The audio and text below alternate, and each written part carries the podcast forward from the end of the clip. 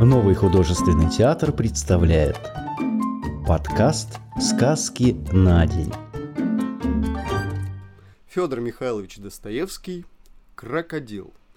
Необыкновенное событие или пассаж в пассаже. Справедливая повесть о том, как один господин известных лет и известной наружности пассажным крокодилом был проглочен живьем, весь без остатка. И что из этого вышло? Часть первая. Всего 13 января текущего 65 года в половине первого пополудни Елена Ивановна, супруга Ивана Матвеевича, образованного друга моего сослуживца и отчасти отдаленного родственника, пожелала посмотреть крокодила, показываемого за известную плату в пассаже. Имея уже в кармане свой билет для выезда, не столько по болезни, сколько из любознательности, за границу – а следственно, уже считаясь по службе в отпуску и, стало быть, будучи совершенно в то утро свободен, Иван Матвеевич не только не воспрепятствовал непреодолимому желанию своей супруги, но даже сам возгорелся любопытством. «Прекрасная идея», — сказал он вседовольно, — «осмотрим крокодила». Собираясь в Европу, не худо познакомиться еще на месте с населяющими ее туземцами. И сими словами, приняв под ручку свою супругу, тотчас же отправился с нею в пассаж. Я же, по обыкновению моему, увязался с ними рядом, в виде домашнего друга. Никогда еще я не видел Ивана Матвеевича в более приятном расположении духа, как в то памятное для меня утро. Подлинно, что мы не знаем заранее судьбы своей. Войдя в пассаж, он немедленно стал восхищаться великолепием здания, а подойдя к магазину – в котором показывалось вновь привезенное в столицу чудовище, сам пожелал заплатить за меня четвертак крокодильщику, чего прежде с ним никогда не случалось. Вступив в небольшую комнату, мы заметили, что в ней кроме крокодила заключаются еще попугаи из иностранной породы кокоду, и сверх того группа обезьян в особом шкафу в углублении. У самого же входа, у левой стены, стоял большой жестяной ящик в виде как бы ванны, накрытый крепкой железной сеткой, а на дне его было навершок воды. В этой-то мелководной луже сохранялся огромнейший крокодил, лежавший как бревно совершенно без движения и, видимо, лишившийся всех своих способностей от нашего сырого и негостеприимного для иностранцев климата. Сие чудовище ни в ком из нас сначала не возбудило особого любопытства. «Так это-то крокодил?» — сказала Елена Ивановна голом, голосом сожаления и нараспев. «А я думала, что он какой-нибудь другой». Вероятнее всего, она думала, что он бриллиантовый. Вышедший к нам немец, хозяин, собственник крокодила, с чрезвычайно гордым видом смотрел на нас. Он прав шепнул мне Иван Матвеевич, ибо сознает, что он один во всей России показывает теперь крокодила.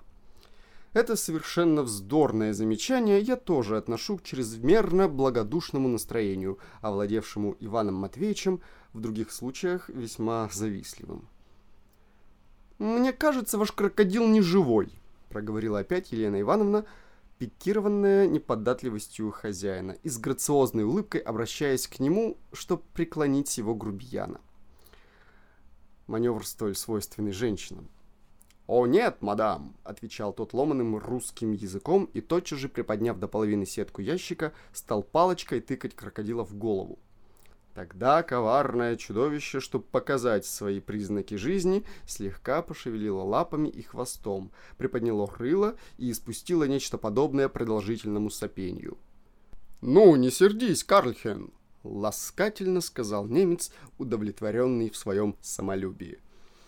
«Какой противный этот крокодил! Я даже испугалась!» Еще кокетливее пролепетала Елена Ивановна. «Теперь он мне будет сниться во сне!» «Но он вас не укусит во сне, мадам?» Галантерейно подхватил немец и прежде всех засмеялся остроумию своих слов. Но никто из нас не отвечал ему. «Пойдемте, Семен Семенович», — продолжала Елена Ивановна, обращаясь исключительно ко мне. «Посмотримте-ка лучше обезьян. Я ужасно люблю обезьян. Из них такие душки, а крокодил ужасен». «О, не бойся, друг мой!» — прокричал нам вслед Иван Матвеевич, приятно храбрясь перед своей супругой. Этот сонливый обитатель фараонова царства ничего нам не сделает. И остался у ящика. Мало того, взяв свою перчатку, он начал щекотать ею нос крокодила, желая, как признался он после, заставить его вновь сопеть. Хозяин же последовал за Еленой Ивановной, как за дамою, к шкафу с обезьянами. Таким образом, все шло прекрасно, и ничего нельзя было предвидеть. Елена Ивановна даже до резвости развлеклась обезьянами и, казалось, вся отдалась им. Она вскрикивала от удовольствия, беспрерывно обращаясь ко мне, как будто не желая и внимания обращать на хозяина, и хохотала от замечаемого ею сходства сих мартышек с ее короткими знакомыми и друзьями. Развеселился я, ибо сходство было несомненное. Немец-собственник не знал, смеяться ему или нет, и потому под конец совсем нахмурился.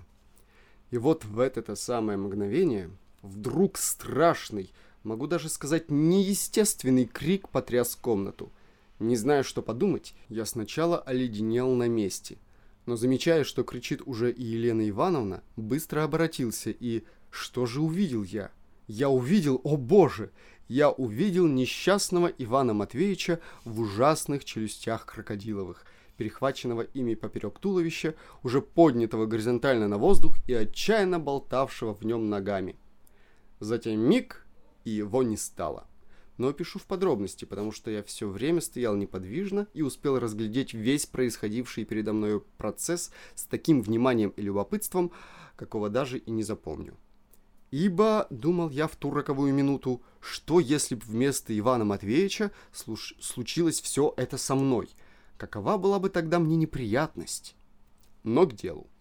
Крокодил начал с того, что, повернув бедного Ивана Матвеевича в своих ужасных челюстях к себе ногами, сперва проглотил самые ноги. Потом, отрыгнув немного Ивана Матвеевича, старавшегося выскочить и цеплявшегося руками за ящик, вновь втянул его в себя уже выше поясницы. Потом, отрыгнув еще, глотнул еще и еще раз – Таким образом, Иван Матвеевич, видимо, исчезал в глазах наших.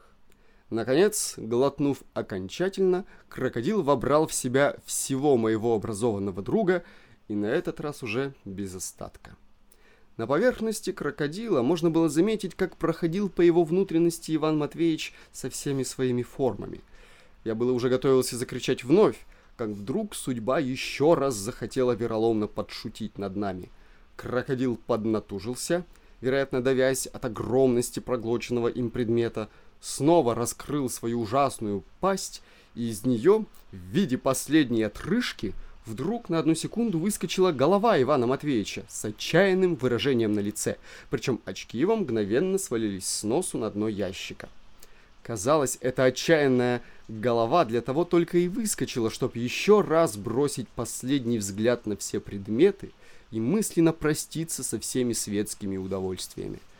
Но она не успела в своем намерении. Крокодил вновь собрался с силами, глотнул, и в миг она снова исчезла, в этот раз уже навеки. Это появление и исчезновение еще живой человеческой головы было так ужасно, но вместе с тем от быстроты или неожиданности действия или вследствие падения с носу очков заключало в себе что-то до того смешное – что я вдруг и совсем неожиданно фыркнул. Но спохватившись, что смеяться в такую минуту мне в качестве домашнего друга неприлично, обратился тотчас же к Елене Ивановне и с симпатическим видом сказал ей «Теперь капут вашему Ивану Матвеевичу». Не могу даже и подумать, выразить, до какой степени было сильно волнение Елены Ивановны в продолжении всего процесса. Сначала, после первого крика, она как бы замерла на месте и смотрела на представлявшуюся ей кутерьму, по-видимому, равнодушно, но с чрезвычайно выкатившимися глазами. Потом вдруг залилась раздирающим воплем, но я схватил ее за руки. В это мгновение и хозяин, сначала тоже отупевший от ужаса, вдруг всплеснул руками и закричал, глядя на небо. «О мой крокодиль! О мейн эллер липстер карльхен! Мутер, мутер, мутер!» На этот крик отворилась задняя дверь, и показалась мутер в чепце, румяная, пожилая, но растрепанная, и с визгом бросилась к своему немцу. Тут-то начался садом. Елена Ивановна выкрикивала, как иступленное одно только слово «Вспороть! Вспороть!» и бросалась к хозяину и к мутор, по-видимому, упрашивая их, вероятно, в самозабвении, кого-то и за что-то вспороть. Хозяин же и мутор ни на кого из нас не обращали внимания. Они оба выли, как телята около ящика. «Он пропадиль! Он сейчас будет лопаль, потому что он проглотил канц-чиновник!» — кричал хозяин. «Унзер Карлхен, унзер Аллерлипстер, Карлхен, Винштербен!» — выла хозяйка. «Мы сирот и без клеп!» — подхватывал хозяин. «Вспороть, вспороть, вспороть!» — заливалась Елена Ивановна, вцепившись в сюртук немца. «Он дразниль крокодиль! Зачем ваш муж дразниль крокодиль?» — кричал, отбиваясь немец. «Вы заплатит, если Карлхен вирт лопаль!» «Das war mein Sohn! Das war mein einziger Sohn!» Признаюсь, я был в страшном негодовании, видя такой эгоизм заезжего немца и сухость сердца в его растрепанный мутр. И не менее беспрерывно повторяемые крики Елены Ивановны «Вспороть, вспороть» еще более возбуждали мое беспокойство и увлекли, наконец, все мое внимание, так что я даже испугался. Скажу заранее, странные сии восклицания были поняты мною совершенно превратно – мне показалось, что Елена Ивановна потеряла на мгновение рассудок, но тем не менее, желая отомстить за погибель любезного ей Ивана Матвеевича, предлагала в виде следуемого ей удовлетворения наказать крокодила розгами. А между тем она разумела совсем другое. Не без смущения, озираясь на дверь, начал я упрашивать Елену Ивановну успокоиться и, главное, не употреблять щекотливого слова «вспороть», ибо такое ретроградное желание здесь – в самом сердце пассажа и образованного общества, в двух шагах от той самой залы, где, может быть, в эту самую минуту господин Лавров читал публичную лекцию, не только было невозможно, но даже немыслимо, и с минуты на минуту могло привлечь на нас свистки образованности и карикатуры господина Степанова. К ужасу моему я немедленно оказался прав в пугливых подозрениях моих. Вдруг раздвинулась занавесь, отделявшая крокодильную от входной коморки, в которой собирали четвертаки, и на пороге показалась фигура с усами, с бородой и с фуражкой в руках, весьма сильно нагибавшаяся верхнюю частью тела вперед и весьма предусмотрительно старавшаяся держать свои ноги за порогом крокодильной, чтобы сохранить за собой право не заплатить за вход. «Такое ретроградное желание, сударыня, сказал незнакомец, стараясь не переваливаться как-нибудь к нам и устоять за порогом, не делает чести вашему развитию и обусловливается недостатком фосфору в ваших мозгах. Вы немедленно будете освистаны в хронике прогресса и в сатирических листках наших. Но он не докончил. Опомнившийся хозяин – с ужасом увидев человека, говорящего в крокодильной и ничего за это не заплатившего, с яростью бросился на прогрессивного незнакомца и обоими кулаками вытолкал его в шею. На минуту оба скрылись из глаз наших за занавесью, и тут только я наконец догадался, что вся кутерьма вышла из ничего.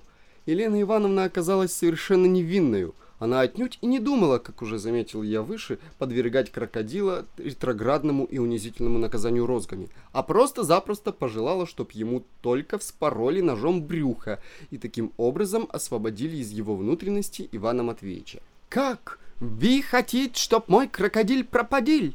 Завопил вбежавший опять хозяин. «Нет, пускай ваш муж сперва пропадиль, а потом крокодиль. Мейн фатер показаль крокодиль.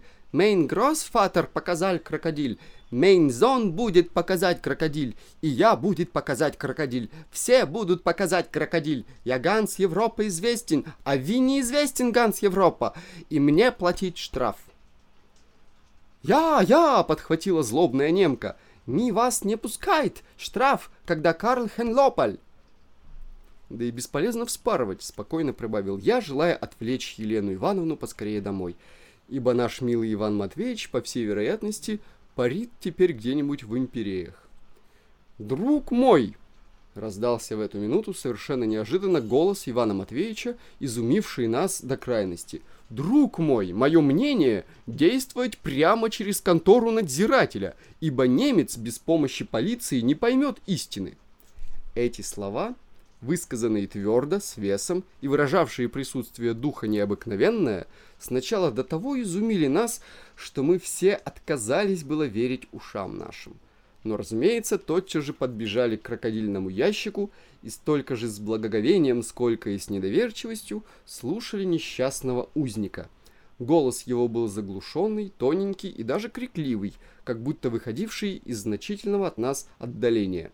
Похоже было на то, когда какой-либо шутник, уходя в другую комнату и закрыв рот обыкновенной спальной подушкой, начинает кричать, желая представить оставшейся в другой комнате публике, как перекликаются два мужика в пустыне или будучи разделены между собой глубоким оврагом, что я имел удовольствие слышать однажды у моих знакомых на святках. «Иван Матвеевич, друг мой, и так ты жив!» — лепетала Елена Ивановна. «Жив и здоров!» — отвечал Иван Матвеевич. «И благодаря Всевышнего проглочен без всякого повреждения. Беспокоюсь же единственно о том, как взглянет на сей эпизод начальство, ибо, получив билет за границу, угодил в крокодила, что даже и не остроумно». Но, друг мой, не заботься об остроумии. Прежде всего надо на тебя отсюда как-нибудь выковырить, — прервала Елена Ивановна. «Ковыряет!» — скричал хозяин. «Я не дам, ковыряет крокодиль! Теперь публикум будет очень больше ходиль, а я буду фуфцих копеек просить, и Карльхен перестанет лопаль!» «Кот зейданг!» — подхватила хозяйка. «Они правы», — спокойно заметил Иван Матвеевич. «Экономический принцип прежде всего». «Друг мой!» — закричал я. «Сейчас же лечу по начальству и буду жаловаться, ибо предчувствую, что нам Одним этой каши не сварить. И я тоже думаю, заметил Иван Матвеевич. Но без экономического вознаграждения трудно в наш век торгового кризиса даром спороть брюхо крокодилова. А между тем представляется неизбежный вопрос. Что возьмет хозяин за своего крокодила? А с ним и другой, кто заплатит? Ибо ты знаешь, я средств не имею, «Разве в счет жалования?» — робко заметил я, но хозяин тотчас же меня прервал. «Я не продавает крокодиль, я три тысячи продавает крокодиль, я четыре тысячи продавает крокодиль. Теперь публикум будет много ходить, я пять тысяч продавает крокодиль». Одним словом, он куражился нестерпимо. Корыстолюбие и гнусная алчность радостно сияли в глазах его. «Еду!» — закричал я в негодовании. И я, и я тоже. Я поеду к самому Андрею Осиповичу. Я смягчу его моими слезами. Заныла Елена Ивановна. «Не делай этого, друг мой!» – поспешно прервал ее Иван Матвеевич, ибо давно уже ревновал свою супругу к Андрею Осиповичу и знал, что она рада съездить поплакать перед образованным человеком, потому что слезы к ней очень шли. «Да и тебе, мой друг, не советую», – продолжал он, обращаясь ко мне. «Нечего ехать прямо с бухты-барахты. Еще что из этого выйдет. А заезжай-ка ты лучше сегодня, так, в виде частного посещения, к Тимофею Семеновичу. Человек он старомодный и недалекий, но солидный и, главное, прямой. Поклонись ему от меня и опиши обстоятельства дела. Так как я должен ему за последний яролаж 7 рублей, то передай их ему при этом удобном случае. Это смягчит сурового старика. Во всяком случае, его совет может послужить для нас руководством. А теперь уведи пока Елену Ивановну. Успокойся, друг мой, продолжал он ей. Я устал от всех этих криков и бабьих дрязг и желаю немного соснуть. Здесь же тепло и мягко, хотя я и не успел еще осмотреться в этом неожиданном для меня убежище. «Осмотреться? Разве тебе там светло?» — скрикнула обрадованная Елена Ивановна. «Меня окружает непробудная ночь», — отвечал бедный узник. «Но я могу щупать и, так сказать, осматриваться руками. Прощай же, будь спокойна и не отказывай себе в развлечениях. До завтра. Ты же, Семен Семенович, побывай ко мне вечером, и так как ты рассеян и можешь забыть, то завяжи узелок. Признаюсь, я и рад был уйти, потому что слишком устал, да и части и наскучило. Взяв поспешно под ручку унылую, но похорошевшую от волнения Елену Ивановну, я поскорее вывел ее из крокодильной. «Вечером за вход опять четвертак!» — крикнул нам вслед немец. «О боже, как они жадны!» — проговорила Елена Ивановна, глядясь в каждое зеркало в простенках пассажа и, видимо, сознавая, что она похорошела. «Экономический принцип», — отвечал я с легким волнением и гордясь моей дамою перед прохожими. «Экономический принцип», — протянула она симпатическим голосом. — я ничего не поняла, что говорил сейчас Иван Матвеевич об этом противном экономическом принципе. «Я объясню вам», — отвечал я и немедленно начал рассказывать о благодетельных результатах привлечения иностранных капиталов в наше Отечество, о чем прочел еще утром в петербургских известиях и в «Волосе». «Как это все странно!» — прервала она, прослушав некоторое время. «Да перестаньте же, противный! Какой вы вздор говорите! Скажите, я очень красна!» «Вы прекрасны, а не красны», — заметил я, пользуясь случаем сказать комплимент. «Шалун», — пролепетала она самодовольно. «Бедный Иван Матвеевич», — прибавила она через минуту, кокетливо склонив на плечо головку. «Мне, право, очень жаль его, ах, боже мой!» Вдруг вскрикнула она. «Скажите, как же он будет сегодня там кушать? И... и как же он будет, если ему чего-нибудь будет надобно?» «Вопрос непредвиденный», — отвечал я, тоже озадаченный. «Мне, по правде, это не приходило в голову.